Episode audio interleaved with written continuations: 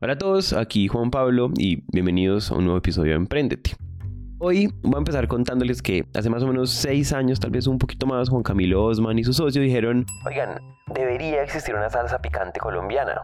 Es decir, si existe una salsa como, como Tabasco, hay salsas asiáticas como la sriracha, no sé, Valentina en México, Cristal, Cholula, decía, ¿dónde está esa salsa colombiana? Y la hicieron y después de hacerla dijeron, ok, vamos a ver en cuántas mesas de hogares colombianos somos capaces de meternos. Ser adoptados por esa trilogía tan famosa que son la salsa de tomate, la mayonesa y la mostaza.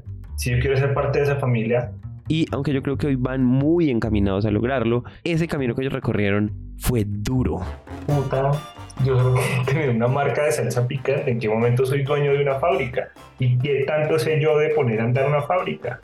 Nada. Pues Juan Camilo aceptó la invitación a contar su historia y sobre todo sus aprendizajes. Entonces, con ustedes, la historia de Ay María, contada al estilo de Emprendete.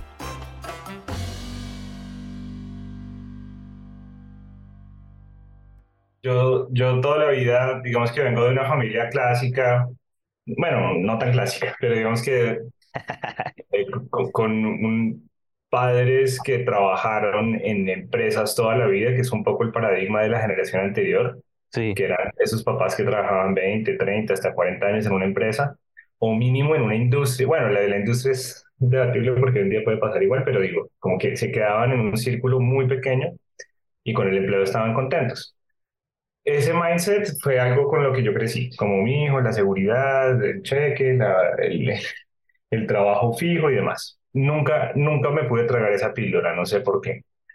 Por otro lado, descubrí la música, puntualmente descubrí, para que se entienda muy bien, la música extrema en algún momento de mi vida. Es decir, me enamoré de tocar guitarra, me enamoré de de, pues, del metal, del punk, del hardcore, de ese tipo de cosas, digamos que era un poco también el espíritu de la era cuando yo era niño. Yo fui niño en los 80 y fui adolescente en los 90, casi que sincronizado con la con la con cada década.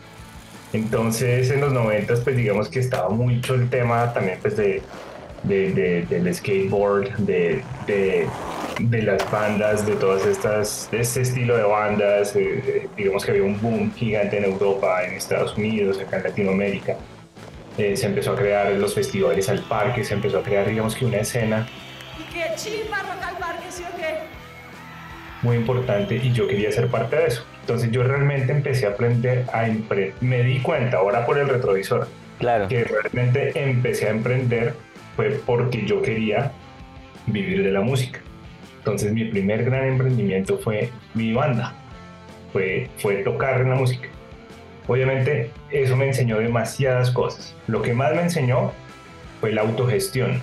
¿Por qué? Porque yo estaba tocando música que no era comercial, que acá en Colombia no sabían ni pronunciarlo, que eso, con qué se come, cómo se hace, quién lo escucha, dónde se compran los discos, no sé nada. Entonces uno digamos que tenía la posibilidad de, de, acceder a material, no sé, VHS, discos, eh, cosas como muy, pues no había internet como lo conocemos, no, no, no existía nada de eso, entonces uno era el amigo que viajaba, que traía cosas, que traía discos, y uno veía los conciertos, y uno veía vainas, y pucha, yo quiero ser así. Entonces obviamente terminé fue creando una banda eh, que afortunadamente le fue muy bien, una banda que desde la autogestión logró un montón de cosas, y la autogestión es quiere tocar, hable, búsquese el bar, hable, haga el negocio, eh, cuadre quién va a llevar los equipos, quién tiene los equipos, cuánto le cobran una consola, cuánto le cobran unas luces, quién tiene las guitarras. No, que, Pepito no tiene guitarra, entonces toca, no sé, mi primo sí tiene, pero no la usa, entonces venga yo. Entonces ya se vuelve, ya uno empieza a entender un poco lo que es sacar adelante algo, poner a andar algo. Después eso, bueno, ires y venires de la banda, salió un miembro, entró otro y lo de siempre. Terminé creando con las mismas personas, simplemente cambiamos un cantante y tuve una segunda banda. Esa segunda banda ya digamos que sí fue mucho más, más seria, fue más estructurada, con esa logramos firmar en Estados Unidos, tuvimos varios contratos importantes, logramos patrocinios importantes, logramos giras fuera de Colombia, logramos número uno en TV, número uno en Radioactiva, tocamos en los 40 principales, en el concierto de la Mega, que no me acuerdo cómo se llama, tocamos en, digamos que hicimos el circuito real. Y ahí yo era un tipo que ya podía saludar a J Balvin de la mano, que ya me encontraba con Marvel, que tengo fotos con Billy, con Gali Galiano, que ya, digamos que era, sí, pero obviamente, ¿qué pasa? Se estaba gestando. Esa banda fue una promesa que no se cumplió. Una promesa en donde estaba todo escrito. Todo estaba, todo, digamos que todo estaba perfecto para que lo que tenía que pasar pasara y no pasó. ¿Se entiendes? Ahí se nos atravesó la vida, se nos atravesó matrimonios, hijos, se nos atravesó una coyuntura importantísima de la industria de la música y era que no estaba claro el nivel, el nuevo modelo de distribución. Era como, venga, ya los discos no se venden, la gente está bajando la música gratis, no existía Deezer, no existía Spotify, no existía ese modelo como tal. Eh, y aparte de todo, pues nosotros estábamos tocando rock en inglés, la banda se llamaba, eh, tenía un nombre en inglés, todo en inglés y nos dimos cuenta que la gente no sabía ni siquiera decir el nombre, no se sabían las canciones, no las podían cantar. La gente de Colombia pensaba que éramos gringos, que acá es un piropo. Pero cuando empezamos a ir a Estados Unidos nos dimos cuenta que, marica, leña al monte. Ustedes suenan y tocan increíblemente bien, pero suenan y tocan como el 99% de las bandas de este país. Entonces, ¿dónde está ese diferencial? Y ahí viene la palabra clave cuando uno empieza a crear marcas. ¿Dónde está ese diferencial? Yo no, pues es que, pues no sé, yo crecí escuchando esto, pues no voy a salir a tocar una tambora y una gaita para ser diferente. No, pero pues vea Bomba Estéreo, vea Chucky Town, vea Monsieur Periné. Son bandas que han generado propuestas desde la colombianidad sin sacrificar un poco sus, sus raíces, que en últimas también son o rockeras o como las quiera llamar. Hiciste todo lo que había que hacer, o sea, la diste toda. Es como eh, regrets. Sí, pues claro, uno en retrospectiva siempre es fácil que se le ocurran tres o cuatro cosas que no hizo, pero digamos que poniéndote en ese lugar como de ese momento, estás haciendo lo que había que hacer, no es como dos preguntas sobre esto. Primera pregunta, más o menos cuánto o sea, como en, como, a qué, como en qué momento de la vida arrancan, arrancas como a decir, fue puta, la música es lo mío, que seguro arranca jugando por ahí, pero más o menos estabas todavía en el colegio, ya en la universidad, etcétera.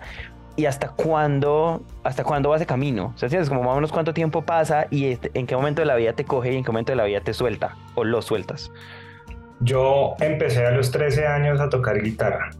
Empecé a tocar en bandas a los 17 años. Y me rendí eh, me, me, me perdí la fe a los 33.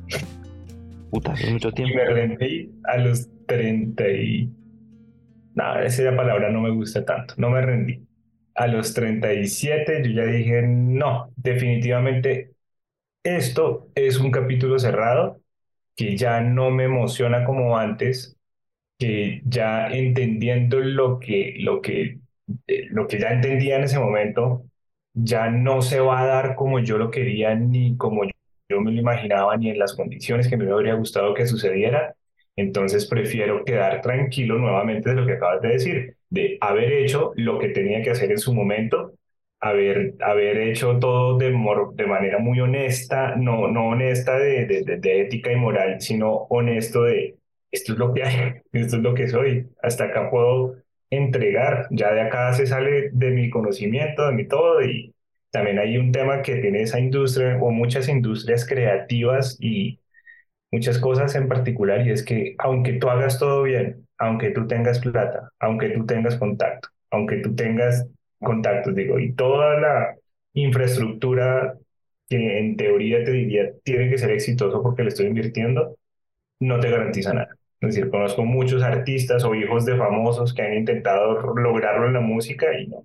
Tu papá puede ser, Marica Jesucristo, el Papa, la Virgen María en su Santísima Encarnación y venir a decirle a todo el mundo que tiene que escucharte. Y si a la gente no le gusta, no le gusta. Han intentado pegar muchos artistas que no pegan. Entonces ahí tuve muchas lecciones en torno a, a, digamos que perdí la fe porque ya me di cuenta que la inversión era muy grande y el retorno de inversión era muy dudoso, que los sacrificios eran gigantescos, pero que las, las, si, si, tener una sociedad con una persona es difícil, imagínate con cuatro, es somos técnicamente cinco socios. Pero digamos que perdí la fe y dije definitivamente por acá no es. Pero yo siempre había pensado una cosa y ahí es donde llega María. Yo siempre había dicho, si yo le dedicara este tiempo, este conocimiento, estas ganas y esta plata a un negocio que fuera un poquito más, digamos que, que digámoslo de frente, un bien de consumo que la gente quiera, estoy seguro que mis resultados en la vida serían un poco diferentes. Y esa otra cosa, es que, bueno, mi carrera es diseñador gráfico y como diseñador gráfico siempre he podido vivir del diseño, afortunadamente. Explícame eso. Porque ahí te iba a hacer una pregunta. ¿Tú igual durante, como músico pudiste vivir o, o tenías que estar ahí por ahí boleando marcas o diseños o cosas? Sí, no, yo, yo paralelo, absolutamente paralelo. La, la, música me daba algo, pero no, no lo suficiente para vivir en toda norma. Okay. Entonces yo claramente toda la vida, para efectos prácticos, era diseñador gráfico independiente y músico.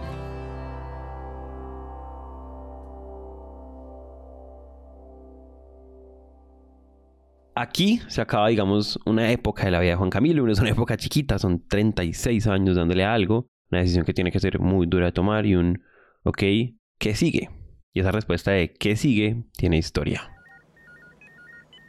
Ay, María nació en un cuarto de hospital y yo me pegué una, un accidente de puta madre, bueno, casi, es decir, me volví mierda mal en una moto me destrocé. Es decir, me llegué con la, más o menos, con la muñeca colgando de los tendones. Me, por, por, por ir demasiado rápido en la vida, por ser demasiado impaciente, por creerse que uno puede y lo sabe y todo, eh, para mí también eso fue una gran lección. Y pues, ¿qué pasó? Que me tocó quedarme después de, de ir a 150 kilómetros por hora, me tocó aprender a quedarme quieto, quieto, quieto, quieto. Decía así con la pata arriba, la mano así, que me den la comida. Y ahí es cuando uno dice, bueno, empieza uno a pensar, literalmente, ¿qué estoy haciendo con mi vida? ¿Esto de dónde viene? ¿Para dónde va? Chao música, chao guitarra. Eh, el trabajo que tenía en ese momento lo perdí por mi tipo de contrato. Eso es algo clave. Lo perdí. Entonces ya listo, literalmente, nuevamente desempleado, herido y sin nada que hacer, escucha, y sin posibilidad de moverme. ¿Qué hago? ¿Qué hago? ¿Qué hago?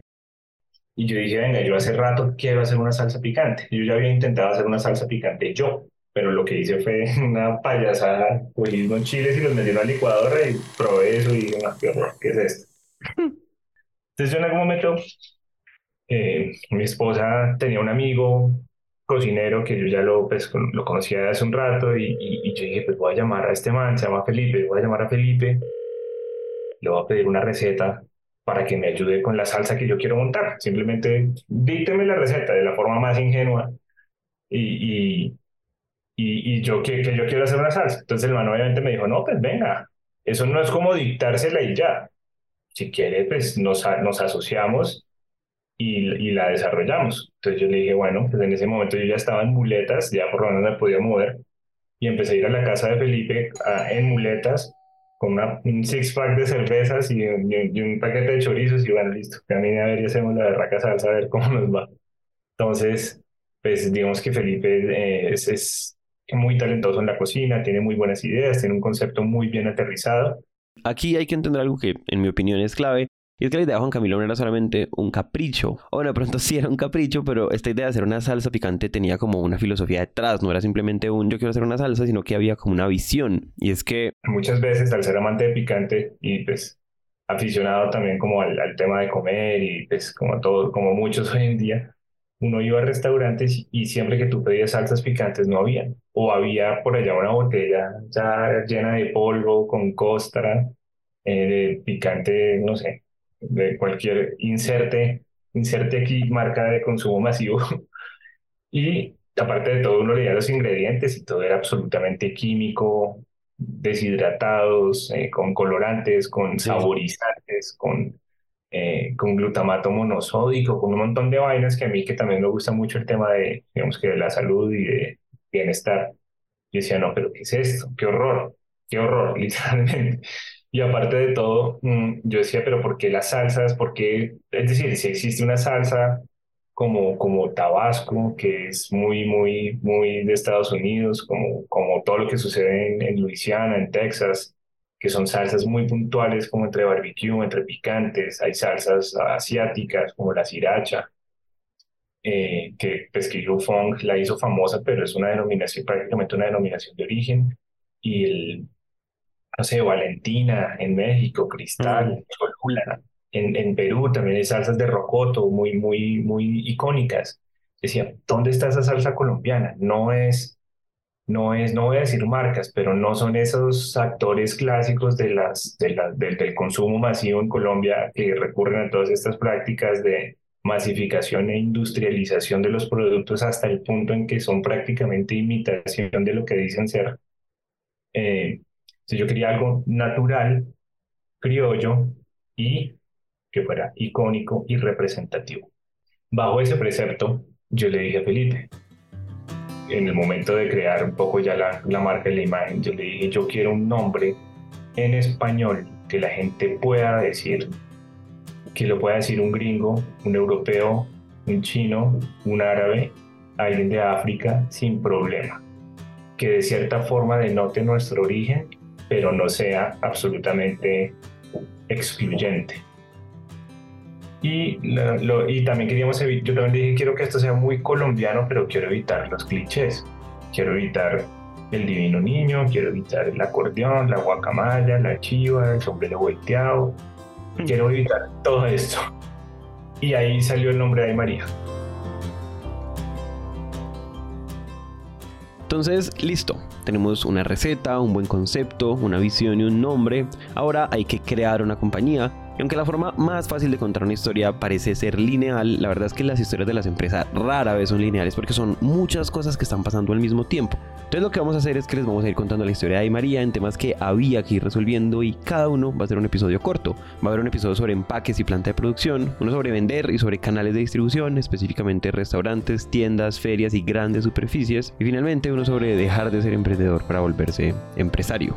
En cada uno de esos temas, qué pasó, pero también qué aprendió Juan Camilo. Entonces, en el próximo episodio... Ese producto no se lo puedo ingresar acá con esa botella.